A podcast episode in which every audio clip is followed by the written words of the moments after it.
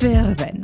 Eine Frage, die uns unser Leben lang begleitet. Wie wir mit dieser Frage umgehen können, darum soll es gehen in diesem Podcast. Ich bin Evelyn und freue mich sehr, dass du wieder eingeschaltet hast. Viel Freude in den kommenden Minuten.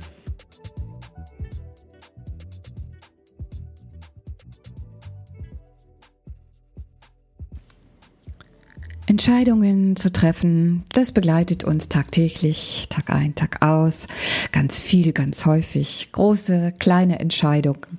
Und wie wir damit umgehen, Entscheidungen zu treffen, das äh, hängt natürlich auch sehr stark davon ab, was für ein Typ wir sind, wie wir grundsätzlich im ähm, Leben stehen, wie wir damit umgehen.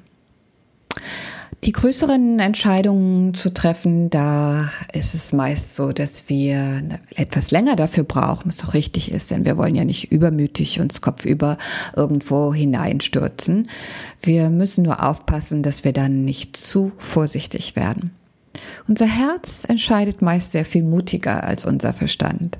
Deswegen, je länger wir uns mit einer Sache beschäftigen, desto mehr Einwände fallen uns ein.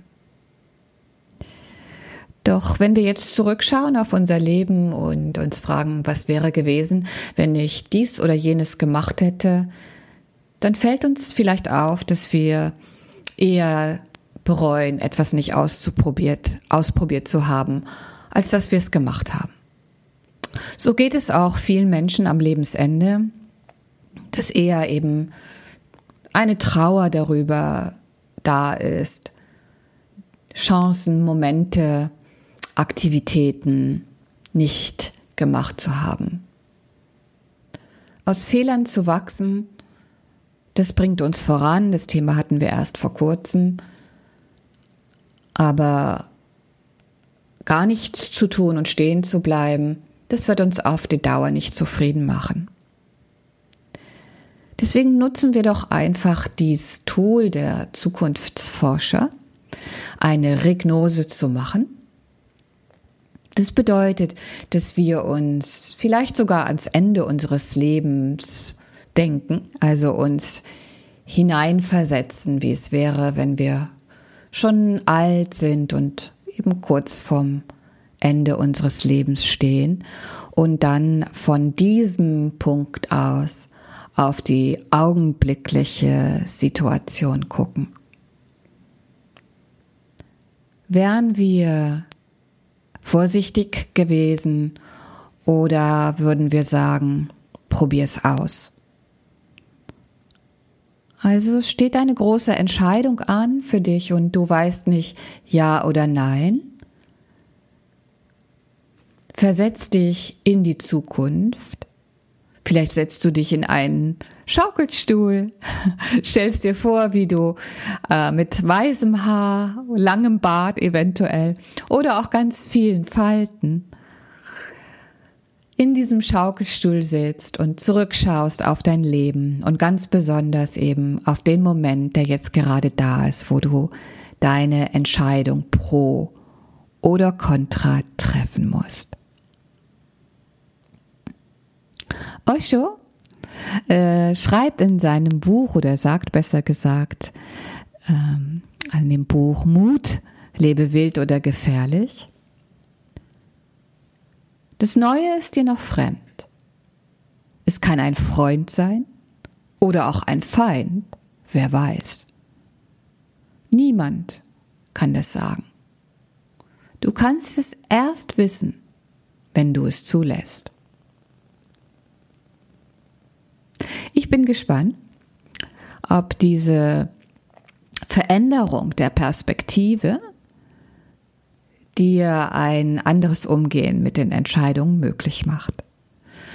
Zusätzlich haben wir noch ätherische Öle, die diesen Prozess unterstützen.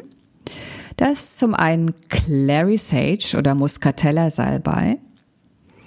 Und Clary Sage möchte, dass wir unsere eigenen Einschränkungen ganz deutlich sehen.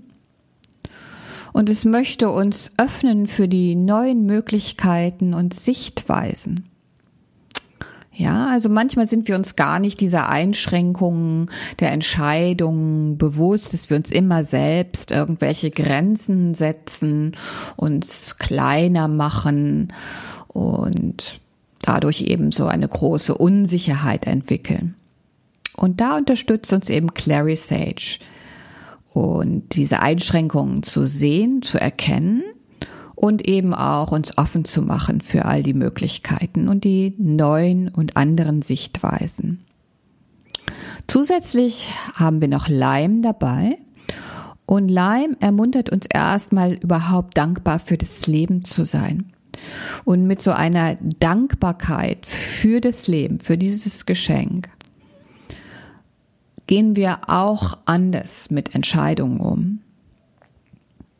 Denn der Mut, all die Möglichkeiten, die das Leben uns bietet, auch anzunehmen, der wird von dieser Dankbarkeit unterstützt. Also Leim ermuntert uns eben zu dieser Dankbarkeit, überhaupt am Leben teilzunehmen und möchte uns eben auch äh, nochmal so einen kleinen Schubs geben, die Möglichkeiten auch anzunehmen, die das Leben uns bietet.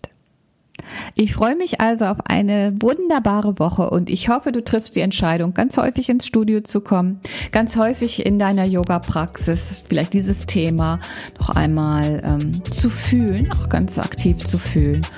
Und dann bin ich gespannt, ob du mir in einem Kommentar deine Erfahrungen mitteilen möchtest oder mir gerne auch eine direkte Nachricht oder E-Mail schickst.